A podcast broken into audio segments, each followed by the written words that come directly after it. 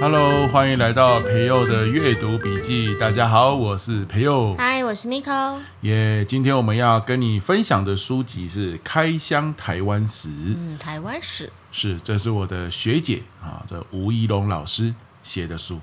说来也是奇妙哈、以前我在读大学的时候，她大我一届，嗯我们都是师大历史系。嗯，可是呢，他就是还还参加，因为我也是从他写的书里面才知道，参加系上那个说故事比赛啊，然后得到一个很好的名次啊。哦，你们历史系有说故事比对赛，对对，说故事啊，但是我从来不知道，我也是看他的书才知道。然后我也很少遇到他，应该是说我很少遇到系上的人啊，因为像仪龙学姐就是可能很专注在系上的活动，对我呢是很专注在系外的活动。嗯哎，然后 就是我毕业之后，我目前没有参加过大学系上同学的婚礼，对，然后我也几乎忘光了系上同学的名字，就是我完全想不起来跟我同班的人，就大概记得一两个啦，可能以前有当过室友的，其他几乎就全忘了这样子。没关系，我也差不多。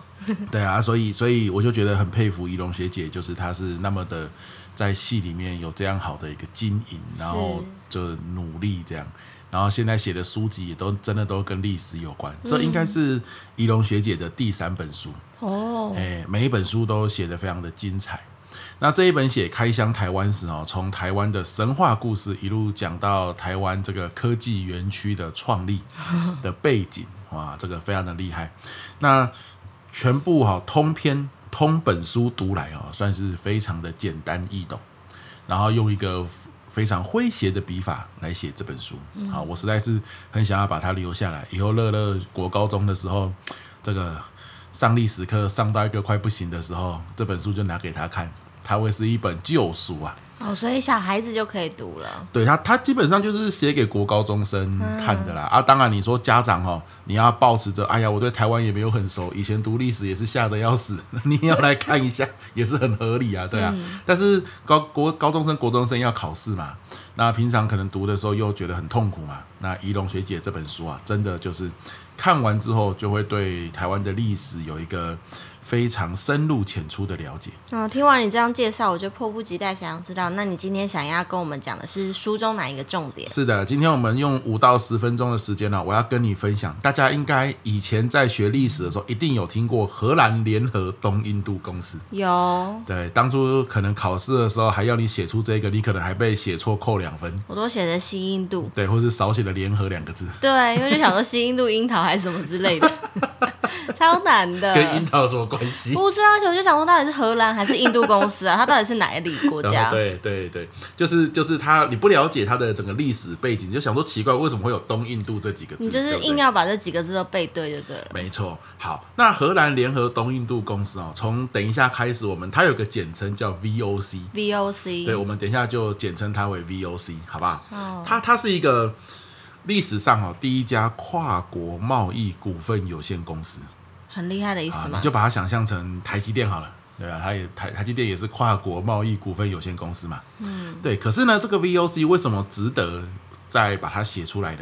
主要是因为它是第一个拥有私人军队的一个家公公司有自对己的军对队，自己的军队，然后呢，自行发行货币，哇，就是荷兰授予它可以发行货币。啊嗯，你就想象嘛，台积电有自己的军队， 你你可以想象吗？那就很强大。对，台积电有台积电自己的纸钞，啊嗯你也可以用哦。然后呢，它可以自己自己制定法律，然后这有是一个国家了，小国对家，有自己的法庭。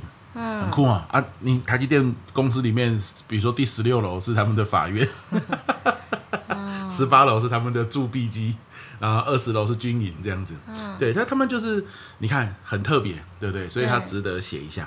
那为什么它会那么特别哦？荷兰联合东印度公司为什么荷兰人要这样子干呢、嗯因为在那个时代，大概是十五、十六世纪的时候，它是一个地理大发现的时代嘛。欧洲的国家哈、就开始前往世界各地殖民。对，然后希望透过殖民呢，占领根据地呢，能够进行贸易，然后赚大钱他嘛。们去玩大富翁就对对对了，对对，就你有想过以前不是有听过什么香料啊，有没有嗯转手去卖啊？可是那个时候荷兰哦也想要出来在世界上占领一席之地，然后分一杯羹的时候呢，那个时候葡萄牙人已经占领澳门了，澳门你不是有去过吗？对啊之前说蛮好玩的，嗯，就赌场的那个澳门嘛。对，对，然后葡萄牙那个时候在澳门，然后呢和中国、日本做生意，哇，这真的是赚的爽歪歪。好哦哦，，而且已经这样子，他在你澳门呢，距离荷兰人出发准备要去分一杯羹的时候呢，已经和葡萄牙人已经做了三四十年了。哦，他算是一个在这个领域里面做比较久的人，已经占有一席之地俗了，称老鸟，啊哈对吧？好，西班牙人占领了吕宋岛，吕宋岛就菲律宾嘛，对，建了一个马尼拉城。嗯，菲律宾你知道有个强人杜特地，对，贩毒是会被枪杀的啊、嗯这个非常非常严格的啊。那西班牙人那个时候占领了吕宋岛，建马尼拉城，经营丝绸跟香料。哦，那经营多久了？也是二三十年了。哦，也就是说一些好地方、好生意都已经被占走，对，啦，也就是说，假设你今天要做业务，你是个菜嗯鸟，你一进去呢，比如说你要经营我们台中北区、嗯北屯区，可是呢，这里已经有两个地头蛇有对了两个老鸟，嗯把所有的人脉客户都经营的很好了。嗯好啊，你出来了，你要怎么办？嗯哇，你如果不想一点方法，原则上你是很难弯道超车的，嗯，你永远只能在后面什么都吃不到，最后呢黯然离开嘛。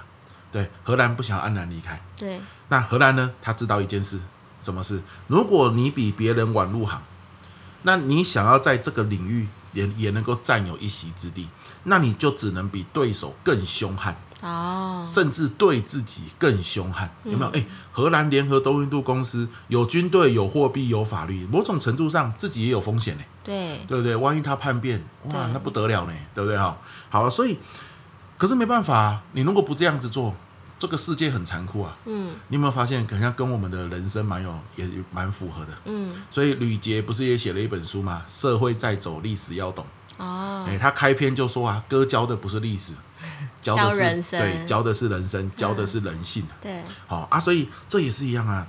好，好像我们很多时候，这这个这一段的过往，很适合给我们很多的新进到某个领域的人，很多时候他会抱怨嘛，哎呀，我都没有资源，对不对？哈、我都没有这个人脉，都是前面的老屁股占走了。哎，啊，老屁股也有家要养啊，嗯对不对？你也不能怪老屁股占走啊，老屁股刚出来的时候，他前面也有老屁股，对，那你怎么不想着这个老屁股是怎么活下来的？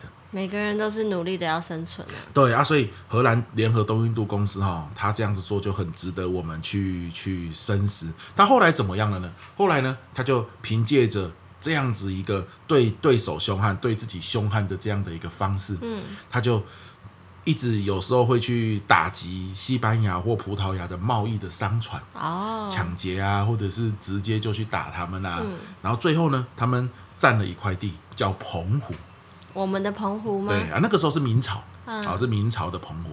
那明朝呢就不爽嘛，这历史有读过，就派了一个叫沈有荣的啊，来把他们赶走。好，那赶走就算了哦。他荷兰人就想说：天哪，没想到我已经那么努力了，还是打不赢。可是毕竟是明朝那么大一个国家嘛。嗯，可是明朝很有趣，他把他赶走的时候，偷偷跟他讲：其实哦，澎湖你是不能来的，担心哦。我偷偷跟你讲，旁边有个地方哦，很多台湾啊。好、那个时候可能也不叫台湾， 他说有个地方地也不小，那里不是我们的，还是你去那里？啊、你看这个明朝很有趣哦，他把人家打败之后呢，还会摸摸他的头，跟他说：“你不要在我的地盘，你去隔壁，哦你去啦，啊、你去，你去了，我们可以跟你做生意哦，因为那不是我们的地，我们不会去打你。”哦，诶，这个荷兰想一想，原来还有这种地方哦，啊，你不夸张讲哎，哦，然后他们就开船过去，那个地方就是台湾。嗯所以为什么我们要讲荷兰联合东印度公司？因为它在台湾的发展历史上是占有一席之地的。是哦，那你说啊，这不就是运气吗？跟什么军队啊、货币、法律有什么关系？他还不是被那个明朝打败了？嗯诶，人生就是这样嘛，实力加运气。嗯你的确去澎湖被打败了，可是如果你没有之前的努力，你怎么有机会去到澎湖？对啊呀，对不对？西班牙、葡萄牙人怎么有机会让你去到澎湖？嗯好，那你到了澎湖之后，你如果没去到澎湖，就没有机会被打败。嗯你没有机会被打败，明朝就不会告诉你，我隔壁那块地没有人 的哦，你要不要去？对不对嗯？好、那这个的确是机遇，可是前面是靠实力嘛对。啊，人生就是这样啊，实力加上运气。嗯好、但是我们这里要说的事情就是说，从这段史实里面，仪龙学姐就写到，好、西这个荷兰人教我们什么？你比别人晚入行，那你就要比对手更凶悍，甚至对自己更凶悍。这个不是鸡汤，因为大到一个国家，他也是这样子做的。哦，很多人会说啊，那我那么努力，万一到时候没成功呢？诶，荷兰人那么努力，他万一到时候被背叛，是整个国家都可能会陷入混乱呢。对，但是问题是，你不愿意这样子头洗下去、拼下去，你什么都没有啊。